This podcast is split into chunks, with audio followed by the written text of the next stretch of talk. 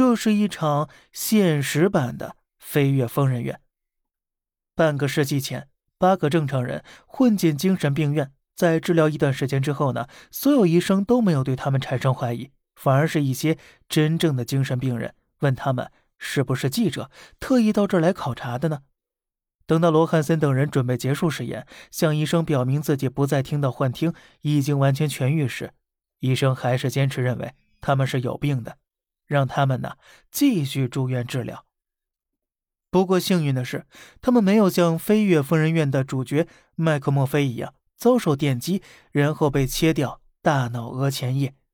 尽管他们叫来亲戚朋友以及律师来为自己证明，罗汉森和自己七个朋友还是平均被强制住了十九天院，其中住院时间最长的五十二天，将近三个月；最短的也有一星期。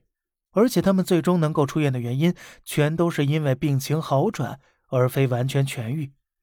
而这也就意味着，只要你住进精神病院了，即便是正常人，也会被打上精神病人的标签，送去治疗。一九七三年，罗汉森义愤填膺的在科学杂志上刊登了自己记录实验经历的论文《精神病房里的正常人》，控诉精神病的诊断有多么不靠谱。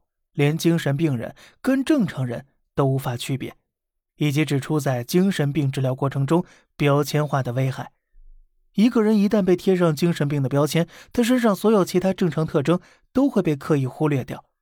这篇论文一经刊登，震惊了整个精神卫生界，几乎全美的精神病医生都站了出来，反驳罗汉森的两个观点，认为是他们欺骗在先，才导致误判的结果。还有一个医院呢。不信邪的向罗汉森下了战书：假如罗汉森在接下来的三个月里派假病人过来，他们一定一个不落的把他们纷纷揪出来。罗汉森呢，也爽快的应战了。三个月后，医生信心满满的告诉罗汉森，他们揪出了四十一个假病人。然而呢，令众人大跌眼镜的是，罗汉森表示自己在这三个月来从未派出任何一个假病人到精神病院去。这一番操作可以说把精神病院的脸完全打肿了。不过值得庆幸的是啊，因为罗汉森这么一闹之后，医院对精神病的治疗和定义变得越来越人性化了。不过呢，时至今日，医学界呀还是没有绝对的判断一个人是不是精神病的标准。那么问题来了，什么问题呢？咱们下期接着聊。好了，这里是小胖侃大山。每天早上七点，与你分享一些这世上发生的事儿。观点来自网络，咱们下期再见，拜拜。